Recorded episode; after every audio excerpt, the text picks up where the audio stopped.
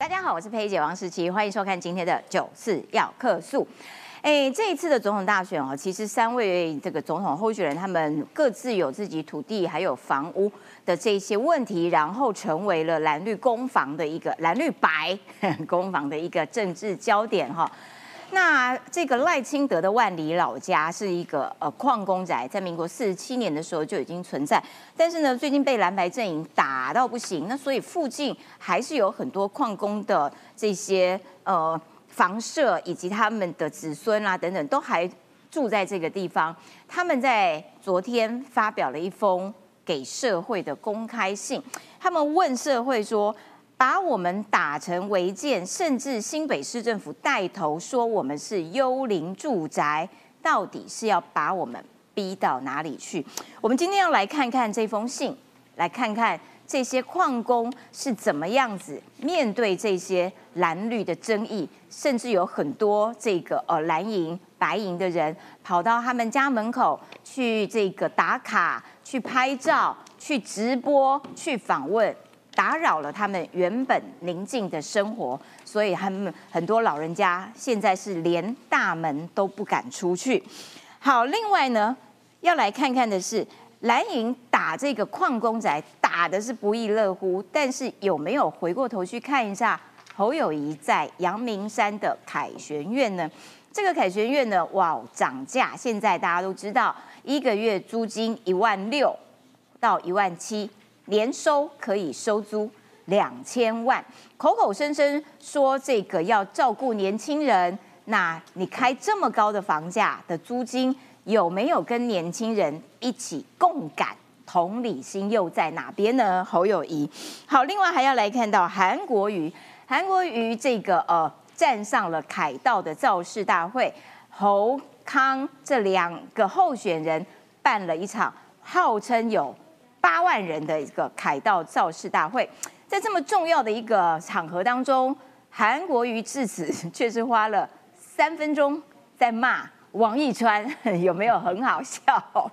好，他骂这个王义川很耍宝，很 low。哇，这个要比耍宝，谁能比得过韩国瑜呢？我们今天就来看看，说韩国瑜现在是这个呃吸引力降低了吗？否则为什么蹭来蹭去？诶，现在蹭的是王义川呢？好的，赶快来介绍我们今天的特别来宾。首先欢迎的是新北市议员，同时也是这个呃民进党的发言人卓冠廷。哎，佩姐好，观众朋友大家好。还有资深的政治幕僚，同时也是科学家的张一善。佩姐好，大家好。还有财经专家邱敏宽。文山志玲好，大家好。还有最近哇忙浮选跑来跑去哦，桃园市议员于北辰将军。师姐好，大家好。好的，一开始我们就要来看看哦，这个呃万里矿区的居民。在昨天写了一封信，透过这个里长发给了全社会大众。这封信我看了，真的是蛮心里头很酸呐，有点揪在一起。就是说，他们常年住在这边，他们也不愿意自己的房子是一个没有身份证的房子。但是问题就在于政府失职，政府没有照顾到他们，没有让他们的房子能够拥有合法的身份证。然后现在回过头去嘲笑他们，你们是幽灵房屋，你们是违建，欺负穷人，莫此为甚。呃，这一封哦，万里矿区居民的一封信，其实昨天我看了好几次，啊，每一次看我都觉得非常的鼻酸。这真的是当地居民血泪写出来的一封信。对，对比一些国民党或者是蓝营白营的人，每天在现场开直播蹭声量。听听真正在地居民的心声，好不好？嗯，佩姐，我可以花一点时间念一下这一封信吗？一定要。给关注矿区居民的每位朋友，我们是来自万里矿区的一般老百姓。这段时间，社会高度关注赖清德副总统老家跟我们矿区的状况，我们感受到非常大的压力跟委屈。我们有一些忍耐很久的话，决定要用这封信向大家说。所以第一段跟大家讲，忍很久了。嗯。第二段讲。几十年来，我们的家族就住在这里。很多人的父母亲辛苦拼命的矿工，有做一人没命，没做全家没命。我看到这一句，我是非常非常难过。嗯，我爷爷以前也是土城海山煤矿的矿工。哦，啊，后来呃离职，没有没有继续做做矿工，后来改成去呃做其他事业。所以其实矿坑的小孩其实是散落在台湾各个角落的。嗯，那这是最常挂在嘴上的玩笑，更是最深的无奈。那长辈们拼了命在矿坑工作，伤亡率最高的工作，入了坑有可能回不来了。对，出了坑活下来也只为家里带来一些收入。后面呢，花了一些篇幅在讲早期住的公寮，包含说很窄很小，存了一些钱，就为了让老小能够有个基本的需要。对，有时候需要翻修，因为台风，因为地震，对因为一些原因，所以整个房子，嗯，有时候需要维修，嗯。我中间当然也去提到了赖清德副总统这个老家，最重要一句话是讲，在矿区一点都不特别，不是洋房，也不是豪宅，也没有特权。前两天，本来该替我们解决问题的新北市政府，居然把我们的房子说成是幽灵房屋，否定这房子几十年来的正当性，这让我们非常愤怒。这在讲谁？在讲你，新北市的地震局长汪立国，你凭什么讲人家是幽灵房屋？对，最难过而且最让人愤怒的事情是，你讲完幽灵房屋之后讲说，哦，所以可能不能公益信托。你面对媒体采访骂完之后，最后一段才跟记者讲啊，不过哈、公益信托不是我们地震局主管的，那跟你到底关你什么事啊？对啊，是公务员呢、你是纳税的养的公务员呢、你地震局长该做的事情是什么？你知道，裴姐，他该做的事情是，地震局长汪礼国该做的事情是解决这一些矿区居民土地的问题。没错，你讲人家幽灵房屋，这不就是你自己的失职吗？他你怎么没有去处理这一块地的这个使用？就是他的错。对啊他然后他骂是幽灵房屋之后，笑说这无法公益信托，最后补一句，哈哈，这又不是我们，这也不是我们地震局管的，所以法律还要确认。你在放什么？好糟糕的人哦！你在放什么屁呀、最后，呃，当然讲到他遇到的问题，其实是跟赖副家也遇到问题是一样的。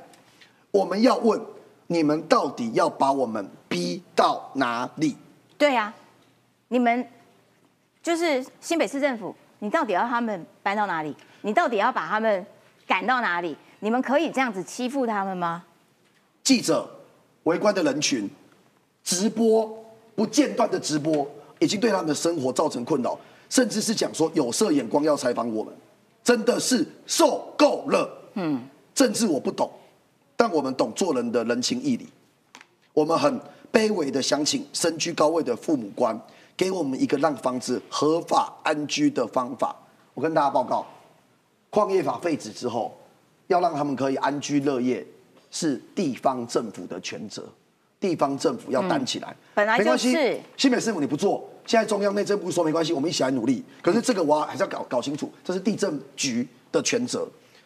最后讲，拜托大家不要再恶意的污蔑矿区的房子，跟赖副总统的老家，让我们这些生活在矿区的善良老百姓可以早日回归平静。没错，就是说这些矿区居民，呃，他们长期住在这边，可能有蓝，也可能有绿，也可能有白。结果呢，现在因为赖清德的家在这边，一竿子挖出一呃，把他们全部都讲成你们都幽灵，你们都违建，你们通通都应该要拆。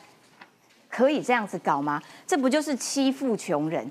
你们可以这样子践踏这些在这边生根的这些居民吗？去那边嘻嘻哈哈的，去那边拍照打卡的，去那边采访的，说：“哎、你们房子是违建，要拆哦，像话吗？”然后呢，地标上面给他贴一个“万里地堡”，我给你去住，你都不会去住，好意思嘞，“万里地堡”，来，万里地堡，如果依照侯友谊的凯旋院收的租金，一个月可以买赖清德老家的这公寮买两间，一个月。一个月可以买两间，两间哦，差不多，差不多，一年可以买二十四间，对，收租十年可以买两百四十间，嗯，这叫万里力保。嗯，徐小新，你你你真的敢拍跟这种图吗？好残，好残忍。我真的不，想多谈，不想帮他打广告。对。可是你可以跑到人家的老家老宅、公寮前面，然后开心的比耶，然后笑得这么开心吗？这是苦林有帮他批一个矿工，但是笑是真的嘛？对，这笑是真的。这个徐小仙是真的，他真的跑去那边毕业，然后开心的大笑打卡。嗯，你忍心哦？你忍心哦？你看到这种房子叫做万里地堡，徐小新，你叫你去住，你都不会去住的房子。然后蓝跟白都一样。我先要讲一下，我今天要打脸邱毅。好。无限制的假讯息在网络上疯传，然后每个都当成是侦探一样，每天都有新的讯息出现，每一则都是假的。邱毅今天贴了什么？嗯，他贴说，哎，赖清德这不是他的老宅啊。两千零四年的时候，赖清德把中福路八十四号是把中福煤矿公司的办公室变成私人土地，他的意思是说，赖清德从头到尾这里不是老宅。是一间公司变成他土地，我跟你讲哦，你敢做这种指控，你所有人如果我们今天没有打脸你，很多人会相信哦，因为他指证地利，他甚至直接讲说，哎，我们查出来，哎，这个呃这里本来叫中福路三十一号之二，嗯，所以根本不是中福路八十四号。我们来看这里左边，赖清的老宅八十四号嘛，对，邱毅的指控是本来这栋叫三十一之二号。为什么赖清德现在是八十四号？嗯，所以把人家的公司的地变成你私有的地，所以这根本不是老宅。我听不懂他的逻辑。没有，他有事吗？他他的逻辑其实很好懂，他逻辑就是赖清德老宅根本不在这里，是你后来买的。哦，我看一般人听了会觉得有道理，有不然怎么敢做这种恶劣的指控、直接的指控？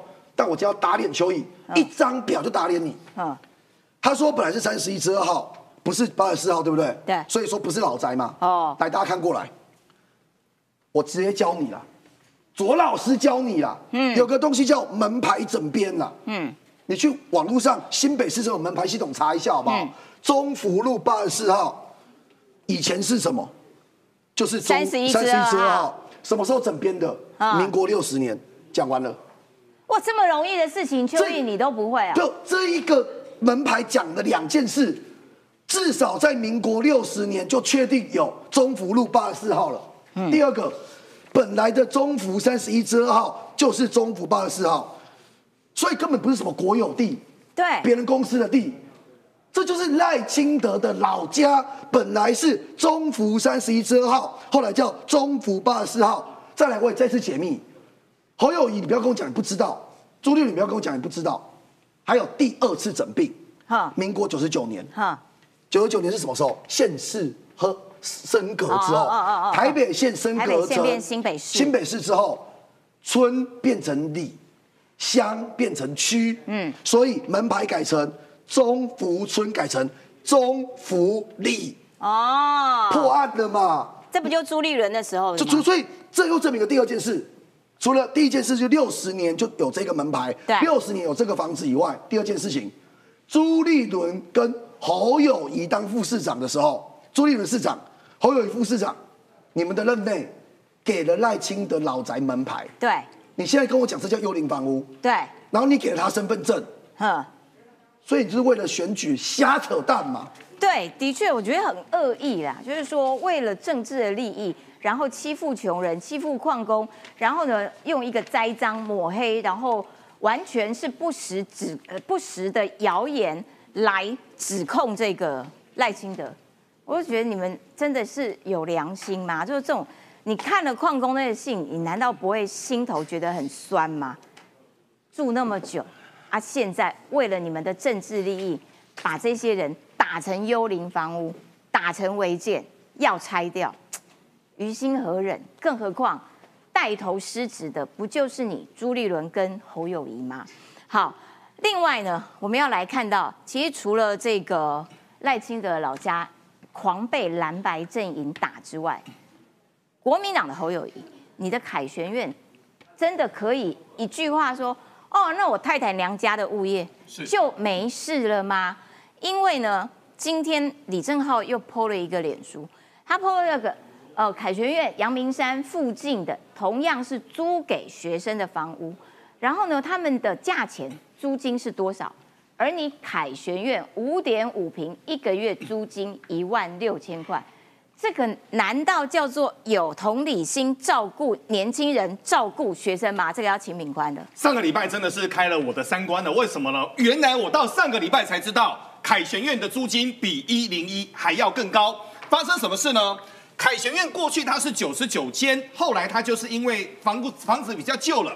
他就申请了九十九个门号之后，他后面有做一个整并哦，所以我有问过整个很熟凯学院的人，他说里面是一百零三间，哦，总共它是一百零二间到一百零三间的一个套房，但最近就被爆出来说凯学院比附近的学生套房要贵二到三倍，那我看了报价之后，应该差不多。发生什么事呢？凯旋院现在是委托新售旗下的资产管理公司来做整个管理，所以目前无论是单人、双人呢，每间都是五点五平，嗯，平均的房租金是一万七，所以每平是三千零九十元，这个已经是一零一的一个水准了。台湾目前顶级的整个所谓的办公室，一平租金大概在两千五。超级的那种店面，大概租金在三千，大概就是这个价。那很多人就说，那旁边的租金大概是多少呢？旁边的租金落点落点在一千四百块到一千七百块，所以它的房间比人家还要更贵。那贵贵到什么地步呢？我们都知道哈，阿满姨这个是新竹最高档的房子，叫回建筑。回建筑呢，它。一栋双拼一间都是一百平，当然正常他不会收五万，因为五万大概是管理费的一个价格，管理费听说是四万多，一层是租十五万，管理费好贵哦。哦，豪宅因为是豪宅，因为豪宅都这样，因为豪宅有很多特殊的，例如说人家的乐色有打冰，有一些其他的，这个我们再下次再来谈。但重点我们看回建筑哦，回建筑的话，一平是十五万的话呢，大概一平是一千五的。好，那现在呢，凯旋苑比较高级，凯旋苑比较高级，那你侯友谊，你们家？很有钱，这个没有关系，但重点是在于今天在选举过程当中，不能选举选到没有人性。我们先来看凯旋院的内部陈设，这个就是五点五平，一个月一万六千块的房间，小小的，小小的。然后呃，这是个这个是卫浴设备，然后。李正浩的讲法是说，看起来就颇为老旧，很旧啦，很旧啦，四五十年的房子啦。嗯，那四五十年的房子，先为什么他可以？我们现在谈几件事情哦。现在任何事情，您只要去东麦，东麦给整个侯友谊，侯友谊就会说一切合法。合法。那什么叫一切合法呢？他们为什么要切九十九个门号呢？因为他们在吃所谓的土地房屋法当中的一个小漏洞。我房子很旧了，房子价值有两种，土地价值跟房屋价值。房屋价值长期折旧完之后，我只要房屋价值低于十万。我就不用缴税，就不用缴房屋税。他们是偷这个。那目前就侯友谊来说，就是说，啊，我们收的租金，我们都有缴税啊。那你没有缴房屋税，你有缴你整个租金的税，这个是两件事情。对。但现在呢，我们来看哦，文化周边的类似的一个套房，有人比较便宜的租到一千零五十五块，也有人租一千六的，这个是二到三倍。让我最生气的是什么呢？是赵少康。赵少康最近说什么呢？赵少康说，你们知道吗？其实啊，凯旋院。租金这么高是民进党逼出来的，戴琳啊，这到底是发生什么代志？他们家三个女儿一年收两千万是民进党逼出来的，他就说什么呢？他就说原本啊，侯太太跟学校签约是四个人住一间，然后被追打后之后呢，就交给所谓的物业公司换成一到两个人住一间。再跟各位谈一次哈，这个是换汤不换药。过去一个人四个人住一间的时候，一个人是五千五。还是一样啊，对，还是一样啊，有盖吗？一瓶还是那个价钱但令人生气的是，侯友谊他们的太太跟他的三个女儿发大财。他说房租付比较贵的学生应该去找民进党算账。哎，各位，这逻辑到底是怎么讲的？这逻辑到底是怎么讲的？赵少康，赵少康每次到了选举的时候，他就会撕裂族群，他就会开始讲一些奇奇怪怪的话。但我们不谈不谈一件事情哦。侯友谊他说一切合法，一切合法。但各位社会的观感会是什么样呢？我要讲的是说，侯友谊每次碰到这种事情，就说哦，我们都是合法的啊。对，现在没有人在跟你讨论非法，大家是说你的房屋租金这么的贵，是不是能够跟学生有一些同理心？他们在文化大学私立学校学费已经高了，而你的这个房租又比附近同类型的房价还要更贵，那你是不是可以作为一个带头示范的作用？你就不要涨这么多，你会让周边的跟着你一起涨，这个是问题所在。赵康，我要讲一下，就是说钱是侯友谊他家在收，然后你说。都是民进党逼出来的。现在国民党不止赵康、叶元之啦、林涛啦，所有人好像有中央厨房教他们怎么讲一样，就说哦那个哦，因为哦一个房间哦原本住四个人呐，怎样怎样，然后现在他这个住一个人，所以你看呃是一万六，看起来好像很贵，跟住几个人有个屁关系呀？你一平就是卖三千多块的租金，好意思讲住一个人跟住四个人有什么差别？一平租金就是三千零九十块，莫名其妙。来，我要讲一下，他们不用这一条，我还不想讲。用了这一条，特别讲一下。一就二零一八年，台北市政府都发局为什么会叫他们跟文化大学要解约？因为一个房间住四个人，跟一个房间住两个人，里面这栋大楼的容留人数是不一样的。所有的消防安全法规是不一样的，所以都发局本来认定你这栋大楼是不能作为学生宿舍，所以他们才去跟文化大学解约的。也就是说，侯友谊违法在前，你解约之后，你不愿意降租，还把这件事情把它推出来说当成你不愿意降租的理由，是非常过分的一件事情，因为他们。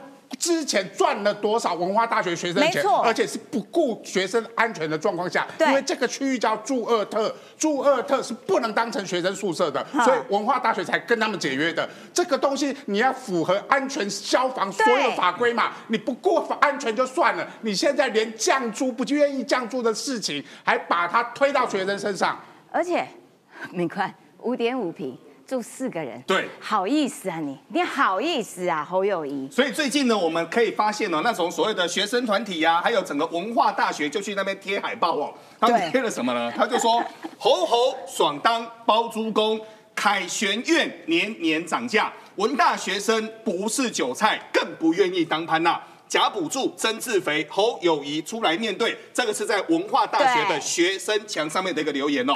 那目前呢，整个公投护台湾呢，他们这两天呢就去帮他喷漆，喷完漆之后，当然他们有做一个洗地，哎，他们有做一个洗地哈。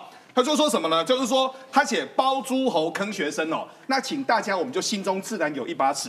当整个侯友谊说他一切都是合法，都是合法的时候，各位去想想看，他一间房子一一年收两千万，可是他的房租。到了上个礼拜，我才知道它居然比一零一还要贵，然后换算下来真的非常非常的贵，而且重点是他收这么多钱哦，他连一年六万块的房屋税他都不愿意缴。没错，他就是走那个法律的边边，我就切切切切切切成一百零三间，每一户小户的这个价值低于十万块，我就可以免缴房屋税。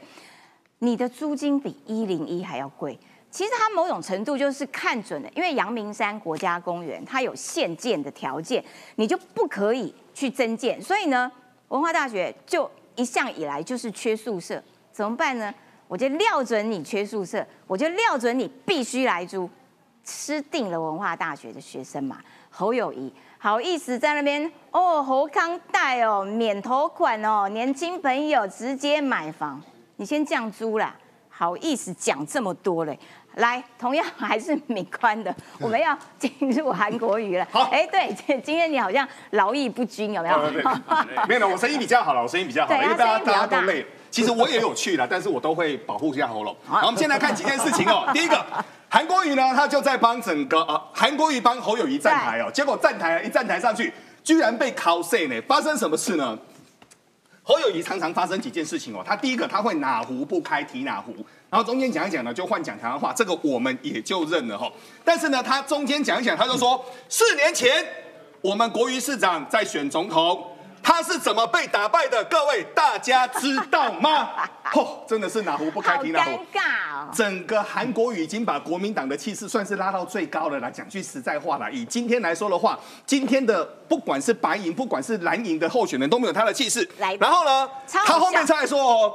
他如果当选的话，我们就不用在这里淋雨了。然后韩国瑜的脸都快要哭出来，他就说韩国瑜的错，都你啦，干嘛落选？我们就吃饱饱的过好日子啦。意思就是说，啊，你都看看眼睛呢，顶盖你也算你啊，那等边底下蓝魔啊哈。那现在跟各位谈几件事情哦。第一个，这个是考税哦。他说当天八万人呐，其实我们现场算算，大概在一万六到一万七当中了。可是呢，我们去看哦，韩国瑜的脸，第一个这个韩国瑜的脸很难看哦，我们把它说成正常好吗？好。然后再来呢，再来他说说不演了，侯呢又跳过了整个韩国瑜去握蒋万安的手。我们现在谈几件事情哦。其实四年前在选整个所谓的韩国瑜的时候，韩国瑜最想要的是谁？是新北市长来站台。可是那个时候呢，侯友谊怎么对待韩国瑜的呢？侯友谊说：“外面呵呵这代际。”对所以呢，新庄那一场大造势，各位他没有去。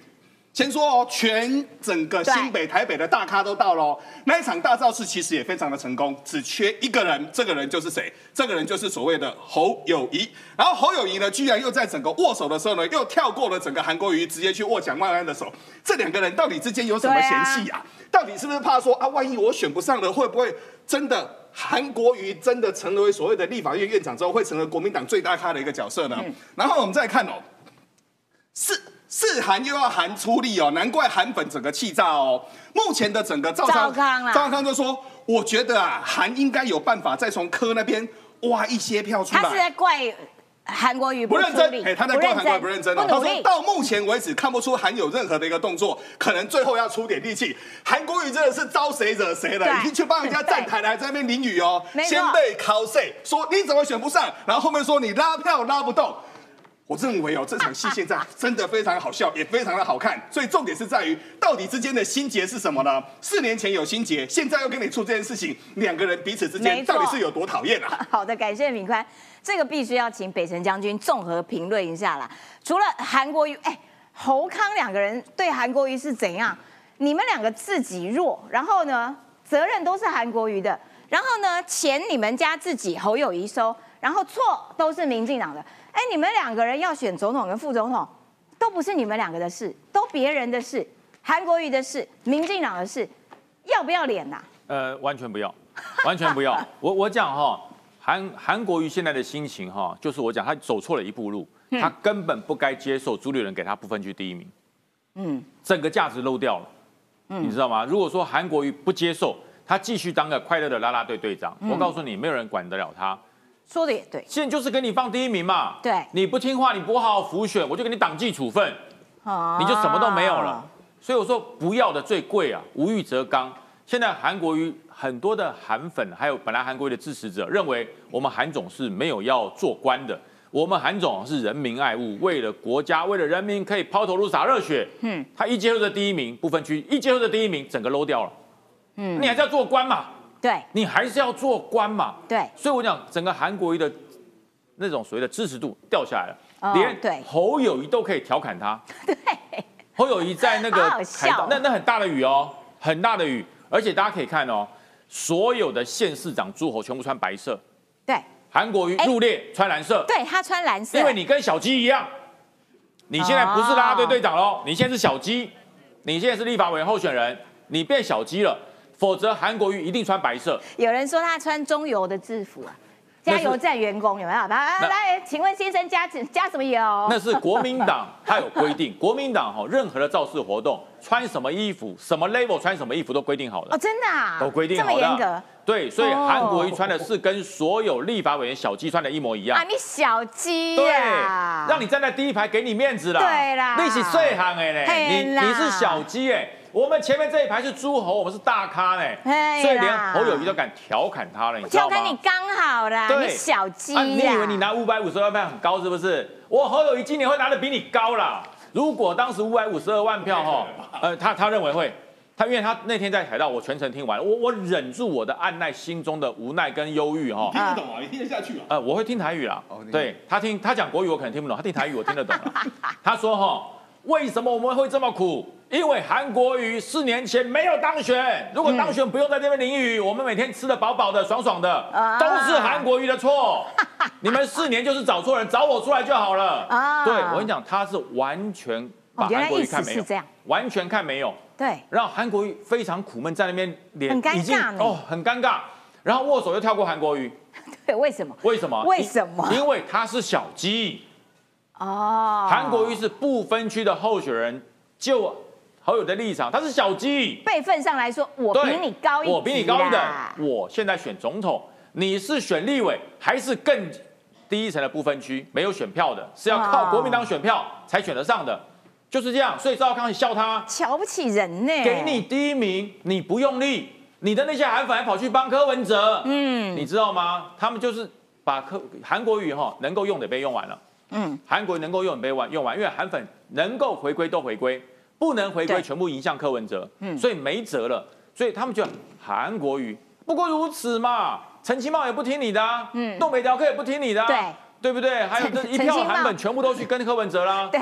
你根本是有名无实的指挥官，你只能指一半，韩粉只能吃一半，另外一半不听你的，所以看不起他，所以韩国瑜在那边真的很尴尬，所以我真的觉得韩国瑜当时真的被朱立伦框住了，给你第一名，你只要一点头你就上钩了，嗯，完全被牵着走，哇，完全被牵着走，完全被牵着走，他已经真的是很后悔呢，还被人家考死。而且你看韩国瑜的言论跟他那种京剧都开始收敛，嗯，为什么？被牵住了？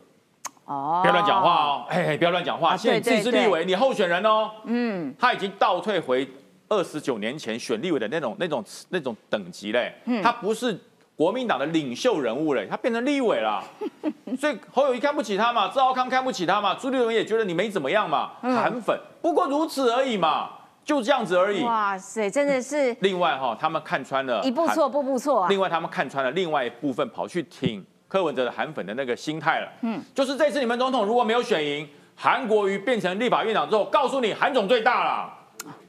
对，哦所哦以对原来如此他们就觉得哦，搞了半天韩国瑜你在布局哦，你想当立法院长的心比让侯友谊当选总统还要高。嗯，对，本来就这样啊，你当不当选关我屁事啊。嗯，你现在笑我对不对？四年后我再笑你一次啊，对不对？国民党很忙哎，每隔四年互笑一次这样。对 好的，其实呢，这个韩国瑜在上面很憋，对不对？那怎么办呢？他就炮打王一川，他说王一川很耍宝。我们来听听看韩国瑜怎么样子嘲笑王一川。前高雄市长韩国瑜凯道造势，炮火攻向民进党不分区立委排名第十四王义川。现在居然说要抢救第十四名的那个王义川，每天在电视上完全在耍宝，表现的极其的 low 啊！提到这件事，开始骂人。说要到立法院抢救他，拿个酒测，每天要帮我做酒测在立法院，韩国瑜似乎觉得很委屈，口不择言。国民党副总统候选人赵少康也批王义川。王义川哦，每天不知道在那边胡言乱语什么，哦，他就是蹭韩国语嘛。没有必要去蹭大家的声量啊、我们就做我们自己。韩国瑜过去当市长所耍的宝还不够吗？爬树、喝水、用膝盖走路，是大家公认的耍宝天王。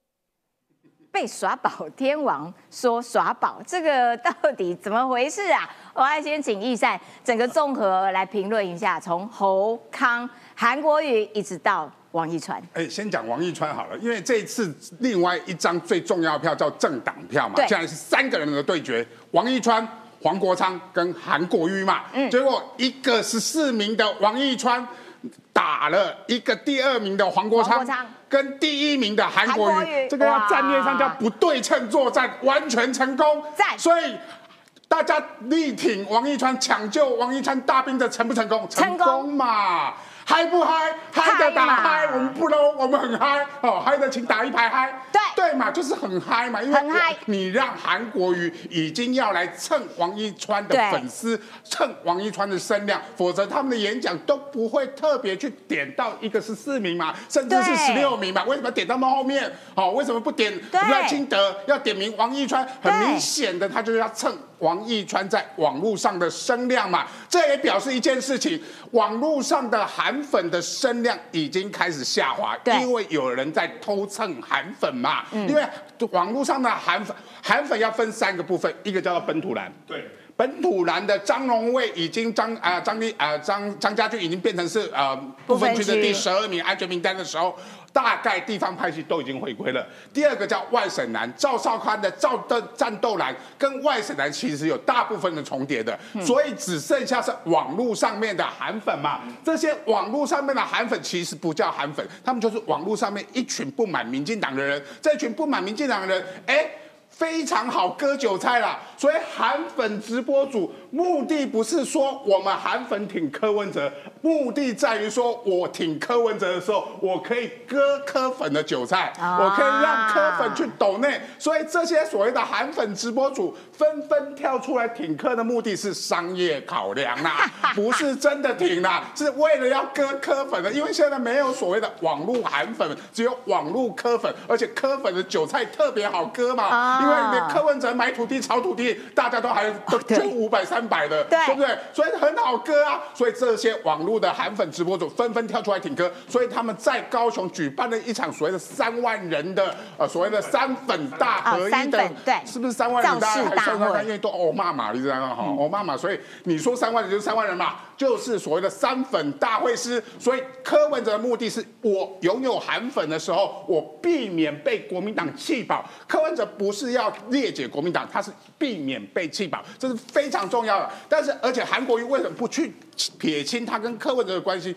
哎，未来三党不过半的可能性是非常高的嘛。他如果在这个时候去得罪了柯文哲，去得罪了民众党的支持者，去跟民众党切割的时候，他未来在立法院院长里面，如果国民党的选票不过半，他必须去拉拢所谓民众党不分区立委的选票嘛，所以他内心里面也当然会希望跟柯文哲继续合作，柯文哲也希望跟韩国瑜继续去合作嘛，嗯。所以才放出立法院院长会支持韩国瑜嘛，也是让所谓的支持韩国瑜人在政党票，你投国民党也可以，投民众党也可以。其实考虑都已经不是总统赢不赢的问题，而是在未来立法院里面政政党票这张票的竞逐嘛，这个才是民众党或者韩国瑜内心里面所想的。真是糟糕哎！说一切都只只是为了自己的政党的这些政治利益。然后呢，刚刚易善叫大家嗨不嗨？哇，那个嗨已经看不到底了。然后很多人说易川我大哥，我觉得王易川这个抢救行动哦，其实真的有炒热起来。然后呢，呃，也的确让连韩国瑜这样子的人都觉得，嗯，不妨来蹭一蹭。所以我们抢救义川大兵的操盘手在此，周冠廷来看看韩国瑜骂王义川耍宝，可怜呐、可怜呐、我看到他只有这三个字，可怜呐、为什么呢？哎，当天现场啊，有人说八万人，嗯，有国民党支持说说一百万人啊，不管，哇塞。反正很多人就对了，哇很多人100万，很多两千三百万2300好不好？都好，随便。你花了三分钟的时间，这么宝贵的时刻，一个可能未来国民党想要提他当立法院长的人选，在致辞，花了三分钟骂王一川，嗯，可怜呐、可怜呐、没错，真的是可怜呐、然后王一川很可爱，我就大家就要问王一川说，对哎，你要不要告他？他直接骂你这样子，哎，这个就是人身攻击了哦。王一川就说。算了啦，以后我们也都是同事嘛，不告了，不告了都是，立法 都是立法委员，我们就算了。不是啦。好了，回来讲正经的啦。在讲正经之前，还是再一句，可怜呐、好，来韩国瑜他骂王一川耍宝 low 神经病，神经病，王一川不跟他计较了哈，这是要几十万和解的，不跟你计较，不告你。但是耍宝跟 low 我们听不下去啦，耍宝跟 low 台湾政坛，韩国瑜如果说第一，谁敢说第一？他如果说第二，全台湾没有人第一了啦。嗯，我们重新想一下。韩国瑜先生，我们的韩导或韩总，他曾经耍宝过的记录了，好不好？哎，是谁？那个会爬树，韩国瑜，而且当天是登是登革热，视察登革热到爬树，对他都不用拿那个摄影机啊，不用拿空拍机，自己就爬上去了。吓坏了。没错，但这个是王一川比不上他，因为王一川爬不上去，他爬得上去，他厉害，赞，好。王一川爬上去，树干会断掉。再来呢，是那个呃，从喝漂白水变成闻漂白水，呃，也是登革热对，啊。你为什么要闻漂白水？不知道。闻就知道它的成分吗？对很特别，耍宝。嗯，再来 low，膝盖走路 low 不 low？啊，你会膝盖走，而且韩国瑜很厉害哦。我们认真去看那影片，韩国也会往前膝盖走路，往后膝盖走路。哦，还有还有八股的哦，有这一题，我跟王一川认真讨论过。我跟他说你会吗？人家呛你很 low 哎、王一川不仅不会往前膝盖走路，他说他往后也不会。他两个韩国瑜都会哦，又会往前又会往后。哎，你在干嘛？他那时候是要选总统，你在然后干嘛膝盖往前往后。对，然后呢，诶，韩国瑜呢无法抵抗王一川，蹭一下王一川，结果先拿出了另外一个川来当成挡箭牌。他说，我们国民党有另外一个川呢，叫李世川。我跟大家报告，这正证明了国民党乱批人。嗯，哎，如果李世川，我们也觉得他很优秀，王一川也都讲说他是对他李四川的他很佩服师弟，师弟都工程界的师弟好，都是工程界的嘛。对李哎，但是李四川这么优秀人才，你怎么没有把他放到不分区第一名？对啊，而且韩国瑜说不怕川比川，那李四川呢？李四川为什么没有在这一排所以？如果从这个逻辑来看哦，比专业，李四川跟韩国瑜谁比较专业？嗯，谁应该被放到不分区的第一名？李是李世世川川嘛？对哎，结果没有啊。韩国瑜有什么专业？有。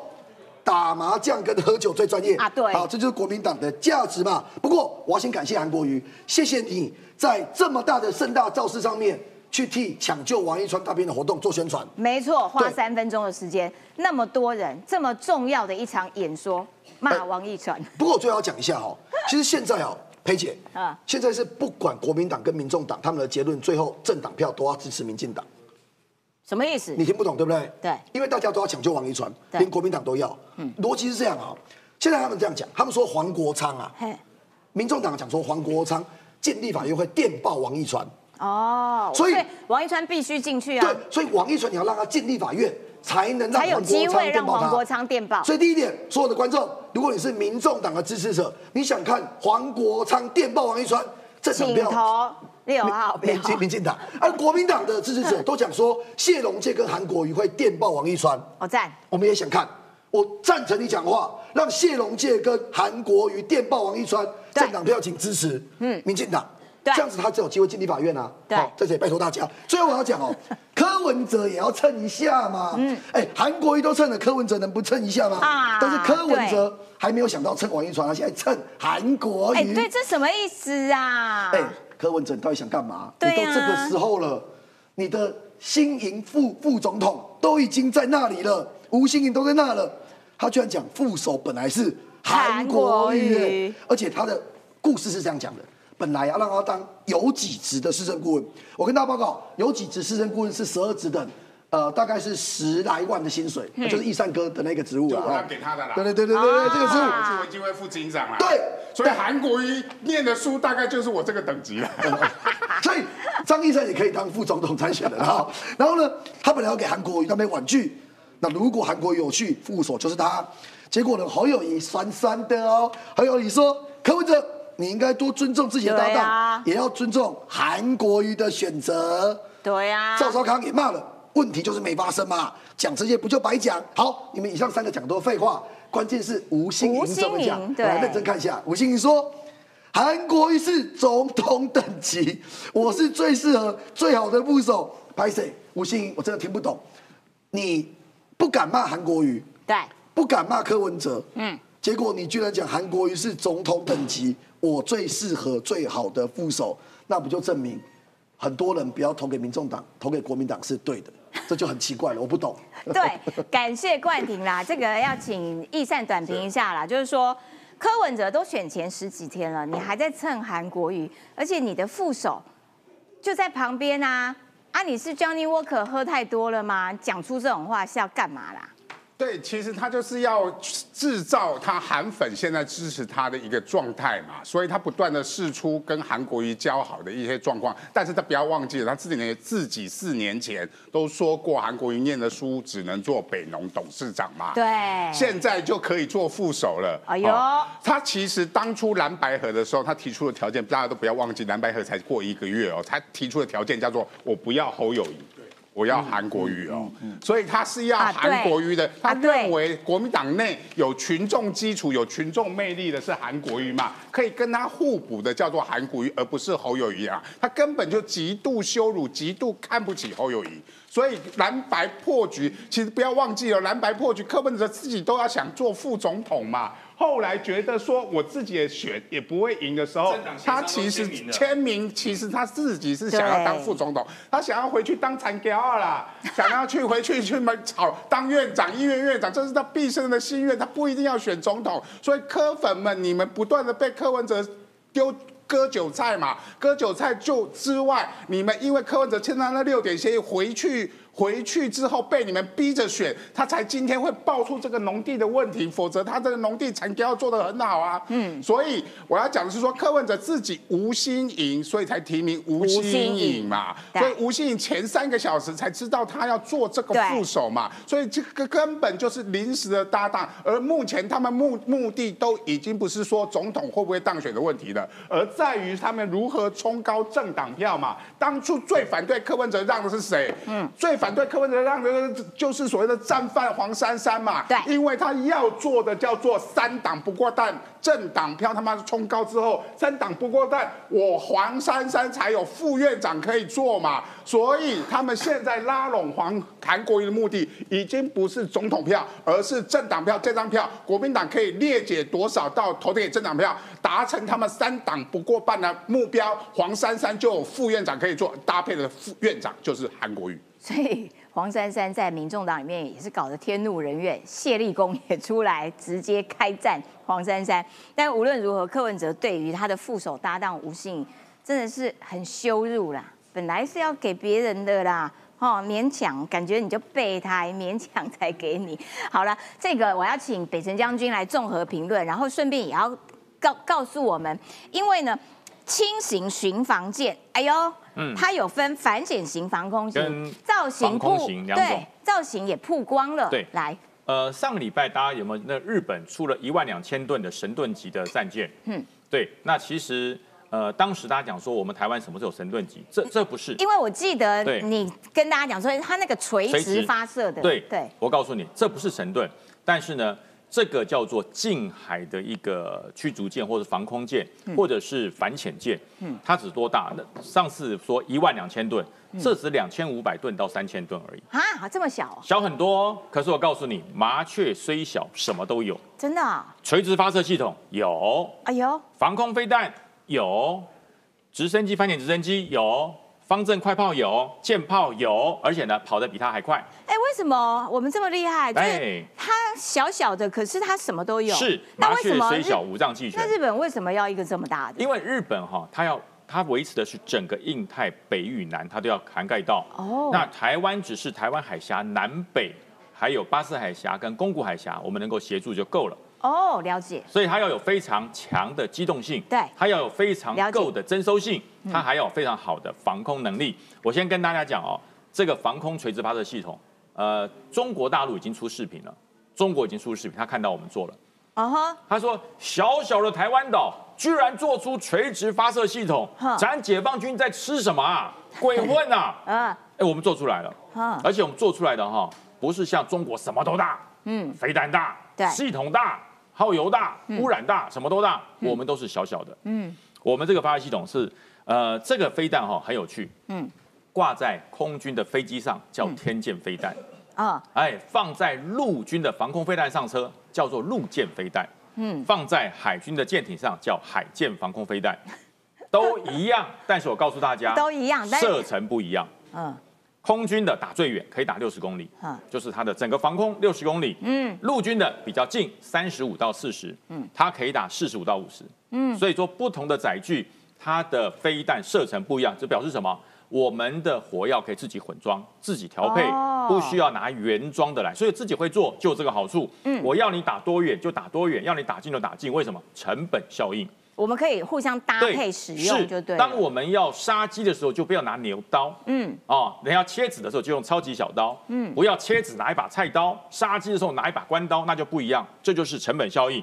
那这一艘舰叫做它这一艘原型舰叫做防空型的，嗯，所以说它里面的垂直发射系统所射的是什么？是防空飞弹，嗯，海舰。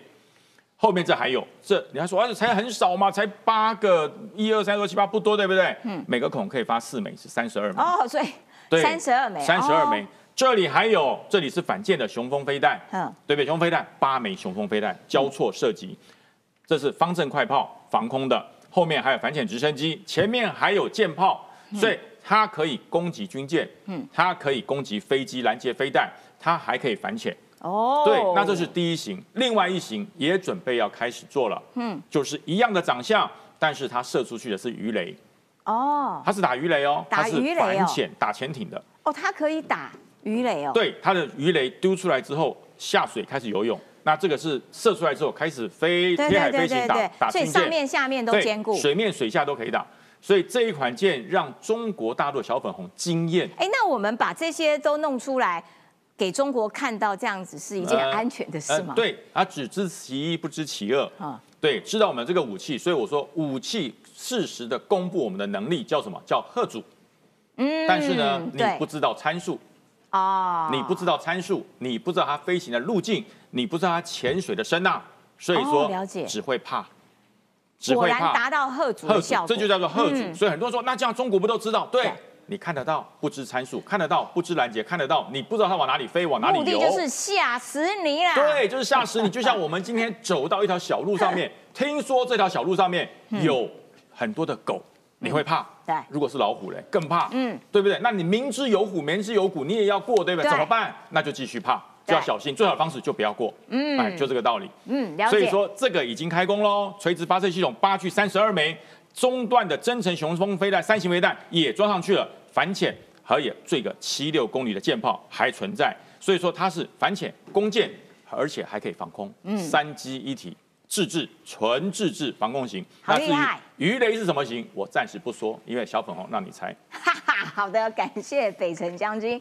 好啦，我们还要来看一个话题，就是说最近的这个蓝白阵营呢、一直狂打，哇，民长啊，经济有够烂呐，超烂的啊，这个民不聊生。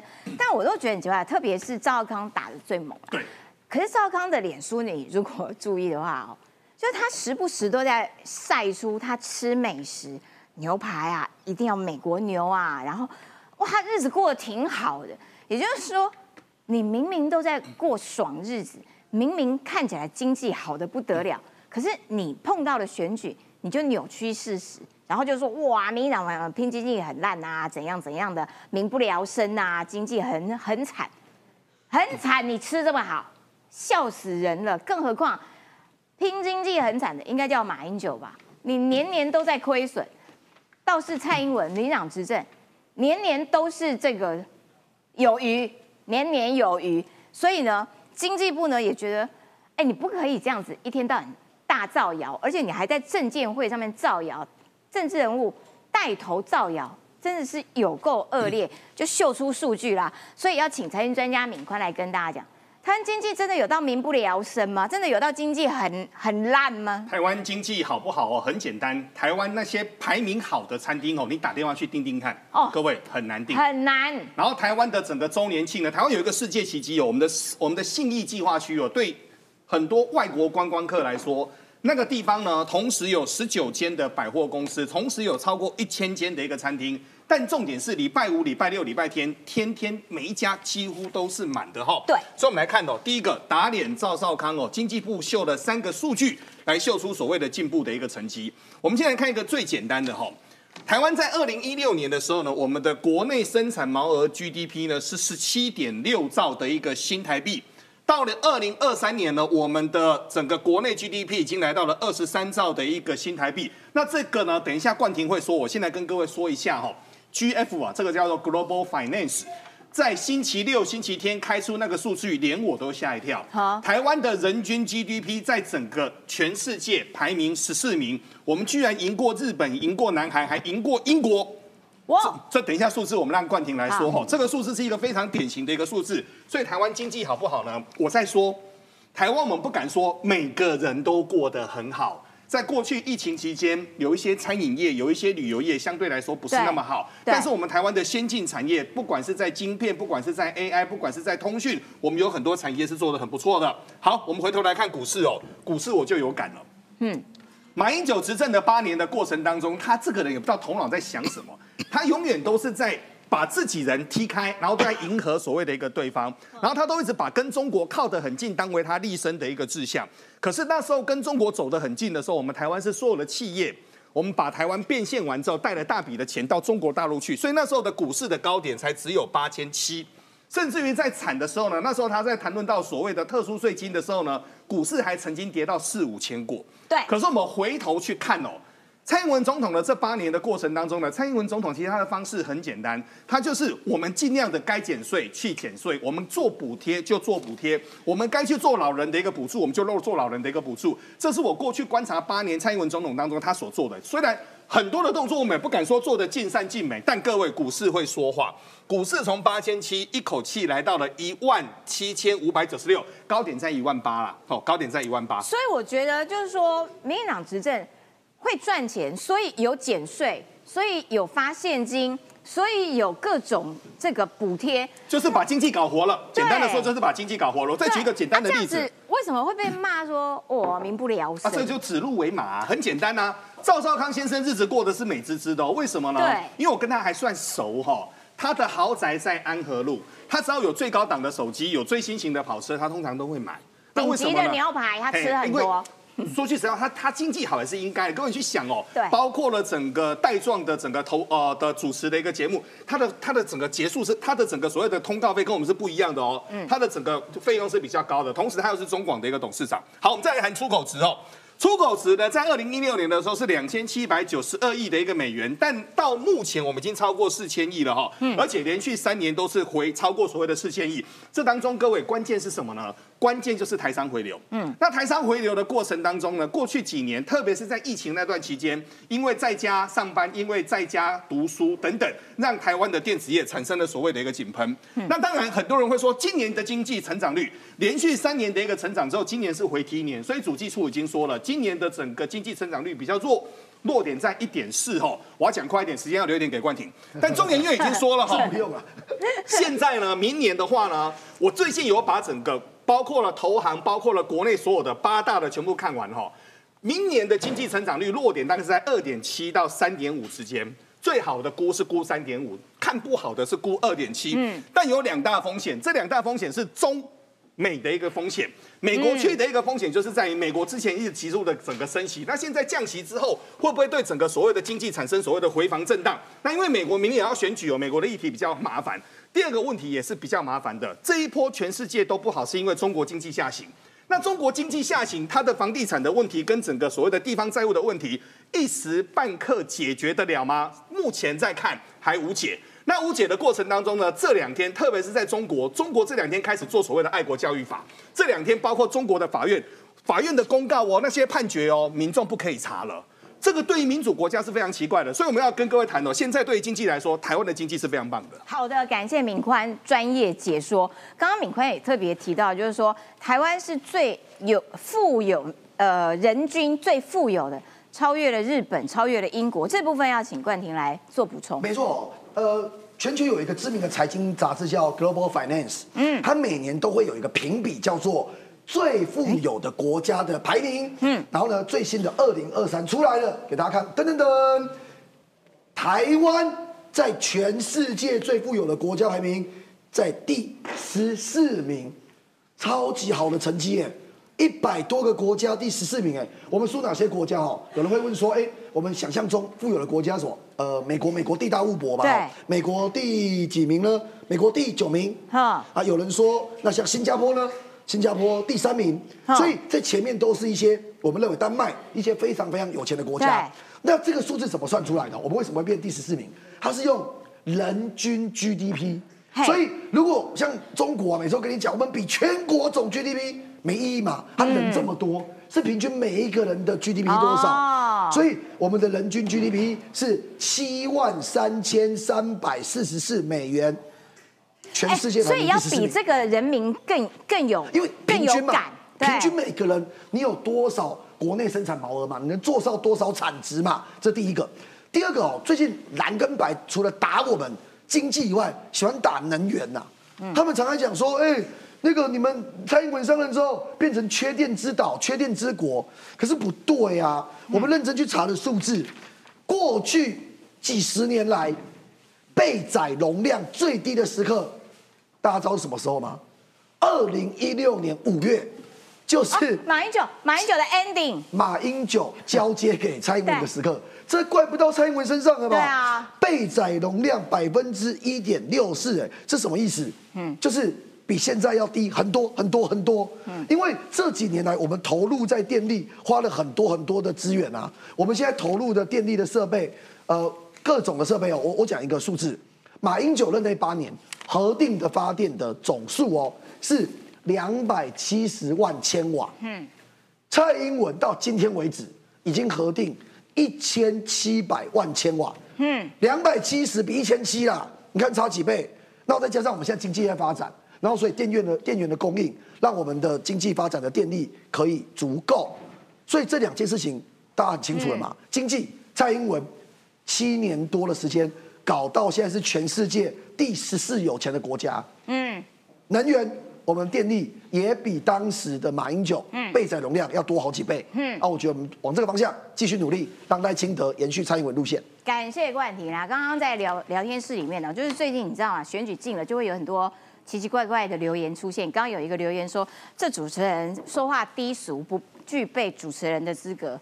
你给我滚！你就是韩国瑜那种水准，滚！配姐还不嗨？大家打一排嗨！完全不配合我们高雅的这种。气质好不好？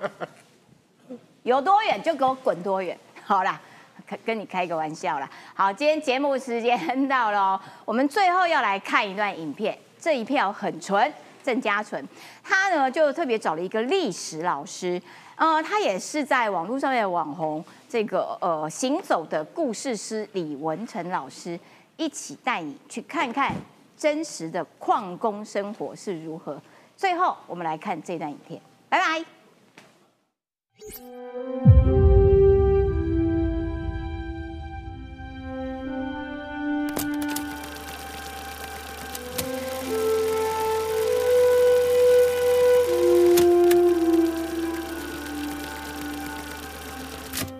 欢迎收看《这票很纯》，这集不是跟拍候选人的行程。而是做专题报道，主题是最近大家都非常关心的矿区公寮议题。在这边有一封公开信，是新北市万里区中福里里长以及中福里里民们要给所有关注矿区居民的每一位朋友。其中有一段呢，他写说，长辈们拼了命在矿坑里面工作，做伤亡率最高的工作。入了坑，有可能就回不来了；出了坑，就是活下来，也只为家里带回一点收入。他们早期所住的公寮就是很窄、很小、很暗又潮湿，好不容易用一辈子的血汗存了一点钱。很多长辈为了满足一家老小最基本的需求，会翻修自己的住所，为的就是希望下雨、台风的时候有个坚固一点的屋顶，有安身立命的地方。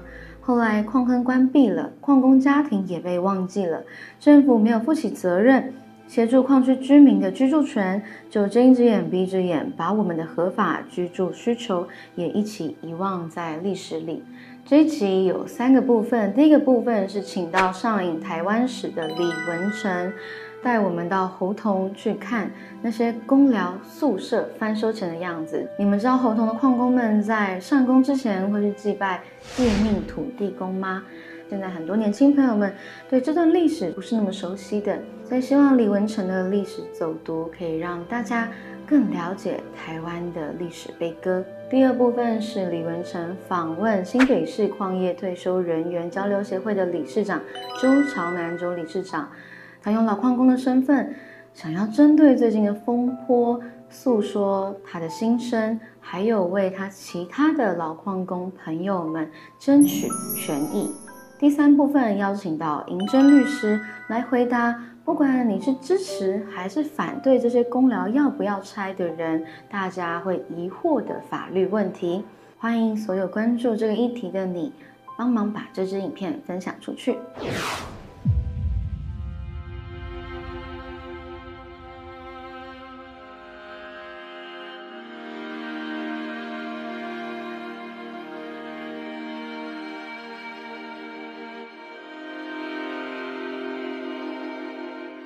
现在我身后的这个，就是当年他们矿工所住的宿舍。那侯同这个地方，因为他们开采矿业的过程当中，大概有将近千人的规模是居住在这个山城的。那这个宿舍呢，虽然表面上好，表面上也很可怕，但我相信等一下等到我们真正走到里面，你去感受看看那个空间上面的压迫，你几乎可以说是几十个家庭就忽然之间被放在一个类集中营的环境里面，在这里其实他们是没有受到任何的安全上面的保障的。你也可以看见这样的一个房子的设计，其实它如果真的发生地震、发生火灾，几乎没有逃生的可能性。那待会我们就一起走进这个空间来感受一下，到底在当时矿工的宿舍里面是一个什么样的氛围。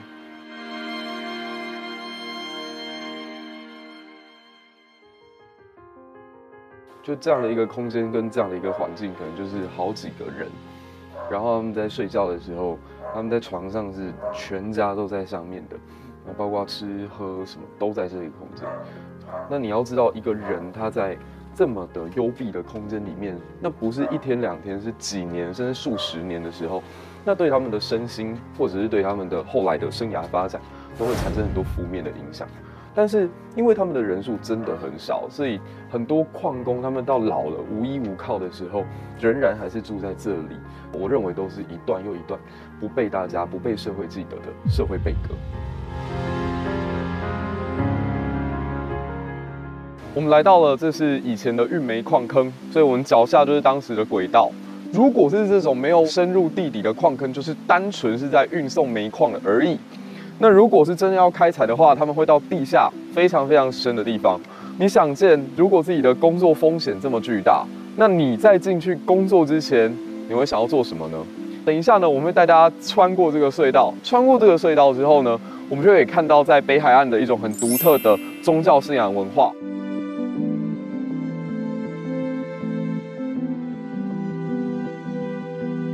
这位就是当时矿工们他们要上班之前需要打卡的对象，他是记命土地公。他们每一个人进到矿坑之前，都不确定自己今天还有没有机会走出来，所以他们把自己的命记在土地公这里。如果今天我还可以活着，能够走出矿坑，我感谢土地公又保护了我。如果我走不出来，也希望你可以继续保佑我的家人。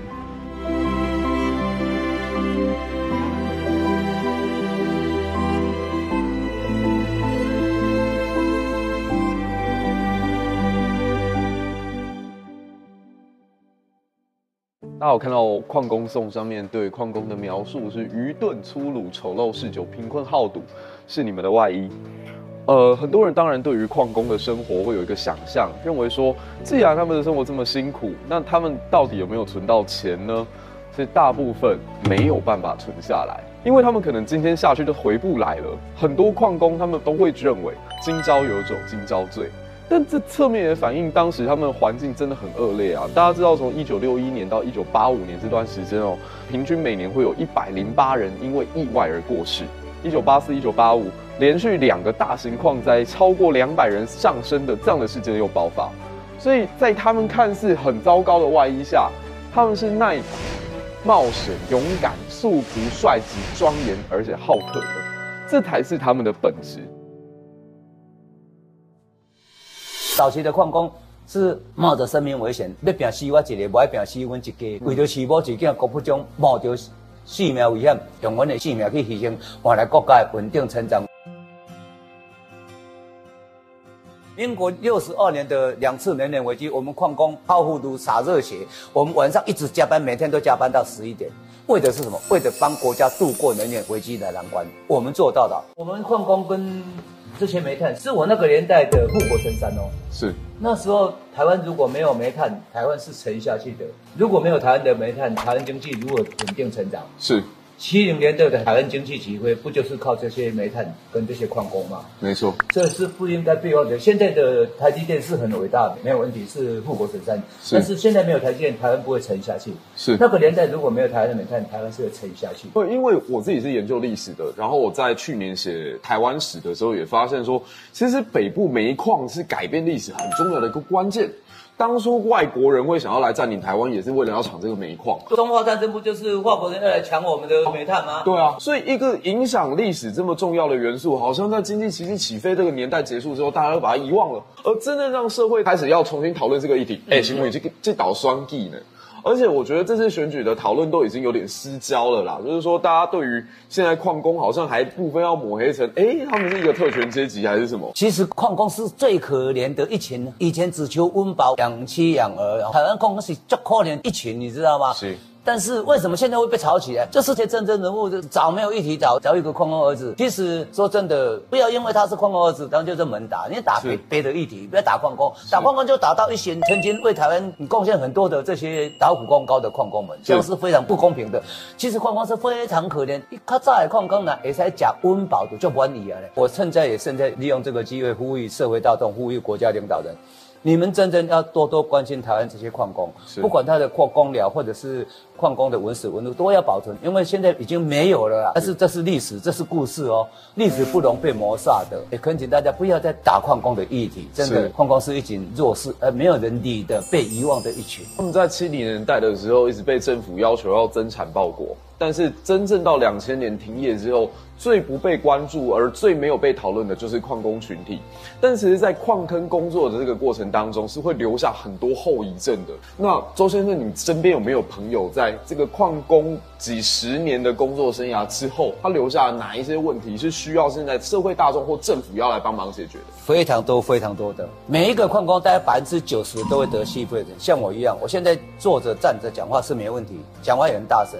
但是如果一旦走路，我一楼爬到二楼，我就不能讲话了。是，这穿没开。我下次带你去访问我那些朋友，他们跟你讲话是要带着氧气罩的，他们睡觉是要坐着睡觉的，躺下去他就。肺没办法呼吸，这些谁来关心？政府没有关心一下下哦。其实我们的身体，每一个矿工退休以后，不是得了兴奋，就是得了脊椎弯曲的风湿症。嗯，因为早期在矿坑里面又湿又热，长期下来都造成身体的某种不舒服。最不公平正义就是我们住的地方，矿工现在住的地方百分之百是没有执照的，因为我们都是在当矿工那时候盖的啊，那时候是用矿业法，又不用申请执照，然后就盖，盖了就住，一直住到现在。那你说现在这个变成违建，天大的笑话！当初你怎么叫让我盖？啊，让我住啊！我住了四十年以后，你突然给我说啊，这个是违建，很莫名其妙，真的。社会的公平正义，国家的法律在哪里啊？嗯，法律是保护坏人吗？还是保护我们这些可怜的？还是保护好人的？是曾经对国家付出这么大、这么多的这些老矿工们，一个小小的房子帮我们争取一下，房子应该是帮我们翻修好一点。那最起码你要帮我们取得合法。那那社会啊，去较济人愿意来关注这件代志，为这件代志对咱台湾来讲是咱台湾的记忆。台湾的记忆如果少了一块，那这样的记忆还是完整的吗？不完整。呃，我希望能够透过这个机会，能够让更多人对于我们台湾矿工曾经付出过的贡献有更多的认知、更多的理解，更愿意一起来加入我们保护它的行列。在前面的片段，透过李文成的历史走读，以及周理事长他以老矿工的身份说出他的心声。现在我们请到了在自己的 YouTube 频道有在经营法普的银针律师，来和我们聊一下，为什么违建还有分？违建不就是违建吗？很多人哦，对于所谓的违建哦，有一种错误的认知哦，以为违建应该是违法建筑。但是违建的意思，它是违章建筑。那违章并不等于一定是违法的哦。那我们先讲为什么会有违建的由来哦。在民国五十三年的时候，大家可以先记一下这个时间哦。民国五十三年的时候，我们的都市计划法通过了。那在都市计划法里面就规定说呢，哎，此后哦，所有这些建筑都要依建筑法的规定，就是一定要先取得政府的建造，你才可以做相关的建筑，不然的话就是违建。大家要知道哦，这个建筑哦，不是说你高兴把你家怎么去改装、怎么改建什么都可以的，不是哦。那问题来了哦，在民国五十三年以前就已经存在的建筑，那怎么办呢？有的人可能会，哎，他就是遵循这个都市计划法的相关规定哦，他也去申请一个建造哦，或者是使用执照等等。但是有的人不见得说他知道这件事情哦，他可能想说，我的家就本来就合法，是，那就是一直在那里，他为什么需要去做这个？可能也没有相关的资源去辅助他们。没错，没错。在民国六十三年的时候，我们的区域计划法。也通过了哦，这个法呢，它就是针对全国的相关土地哦，它做了一个分区利用的这样子的规划哦。比如说呢，像是呃我们现在很熟悉的农牧用地，它就规定说你只能专做农牧使用哦。那比如说林地哦，你就只能专做林业使用哦。也有矿业用地，嗯，哦，那矿业用地呢，就是只能做矿业使用嘛。因为当时的历史背景，台湾还是有矿业公司的存在。那你矿业公司你要做矿业使用。你除了开矿的地方，你可能还会有一些公寮，嗯哦，那还会有一些厂房。那在当时，这个都是矿业用地的法令规范下，他做这些厂房、做这些公寮，它都是合法的嘛。那矿业没落了，很多矿业公司也收起来了，哦，那矿权后来也废止了，台湾就已经不再采矿了这样子。但是，可能那些土地它还是继续被编成矿业使用，嗯，所以这就产生了一个问题，就是说，哎，你已经没有矿权了，那也没有矿业公司了，已经不可能有矿业使用了。但是那个土地的地目，它还是被编为是矿业用地，嗯，那就变成说那个土地，照我们现行法令的规定，它就是没有办法做任何的使用。那当时已经存在的公疗、厂房。在这样子的法令背景之下，好像就变成了一个违法的东西。嗯，但其实不是的，是它本来就是已经存在在那里，那本来都是合法的。但是因为这样子的法令规范，造成说它变成是现在我们法律上定义的所谓的违章建筑，是这样子来的。所以如果用比较好理解呢，会说它其实是寄存建物。嗯，但是套用在现在的法规，就变成了寄存违建。所谓的什么叫做寄存违建哦？呃，它在我们中央政府的法律，它并没有一个特定的名词叫做寄存违建，它是交给地方政府自己订立的一些违章建筑的管理条例。台北市就很好玩哦，台北市有一个台北市违章建筑管理办法。那它里面呢，就针对寄存违建的定义，它的定义是说，要民国五十三年以后去做建筑哦，那没有取得建造的，那它才称为寄存违建。嗯，那为什么是民国五十三年呢？就是我刚刚说的哦，它就是我们的都市计划法开始施行的那一年。嗯，哦，所以台北市政府它有认知到这个问题，哦，就是说在呃都市计划法。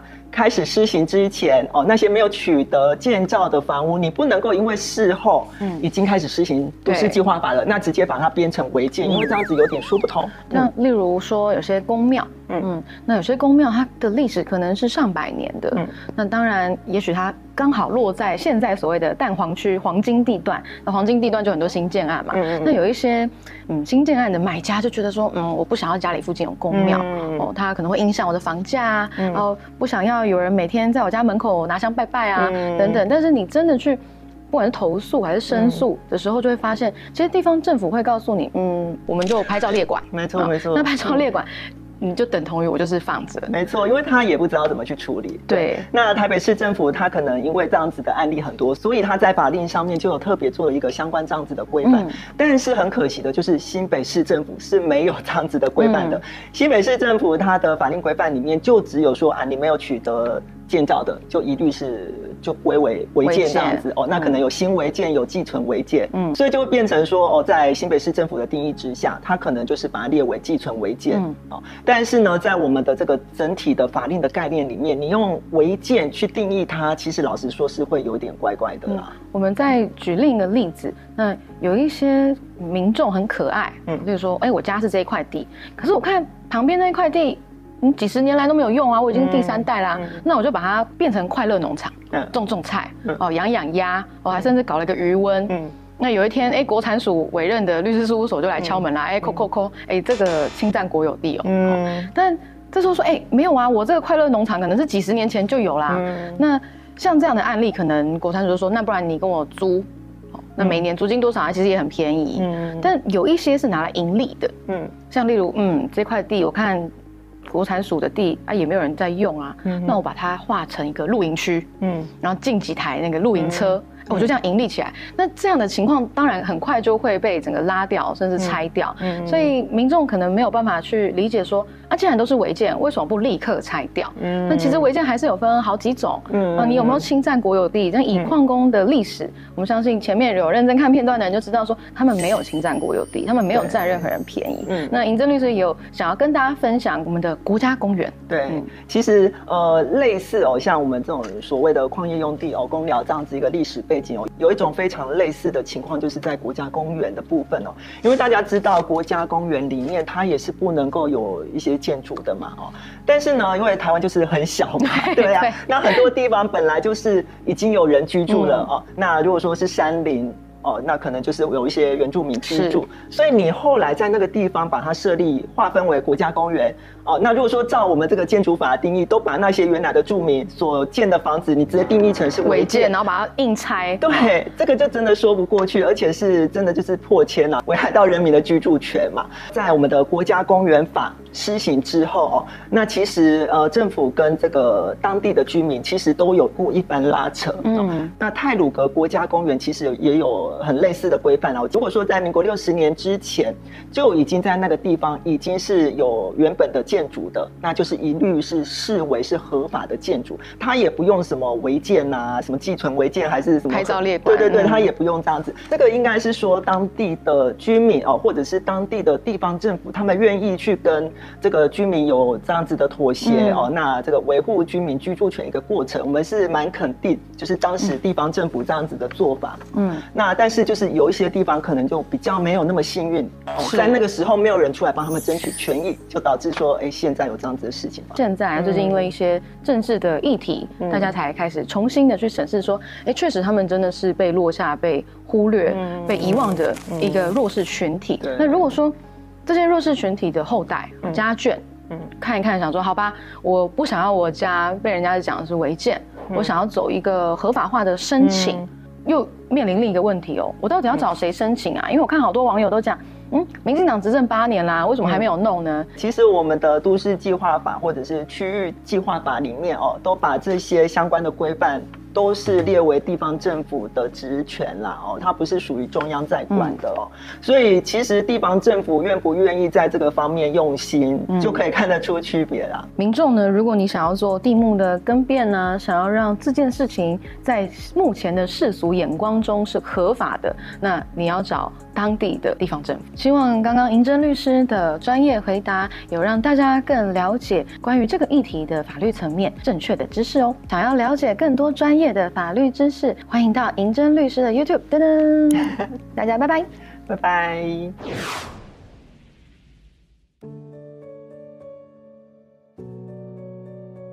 矿坑的生活环境是非常恶劣的，然后他们的死亡率也非常的高。另一方面呢，矿工他们彼此的感情也非常的深厚，他们对于每一次意外事件当中所牺牲掉这些弟兄，他们不但连名字都会记得。他们连他们的家人也都还会继续照顾，它也就形成了在，特别是北海岸地区，我觉得一种很独特的无形文化资产。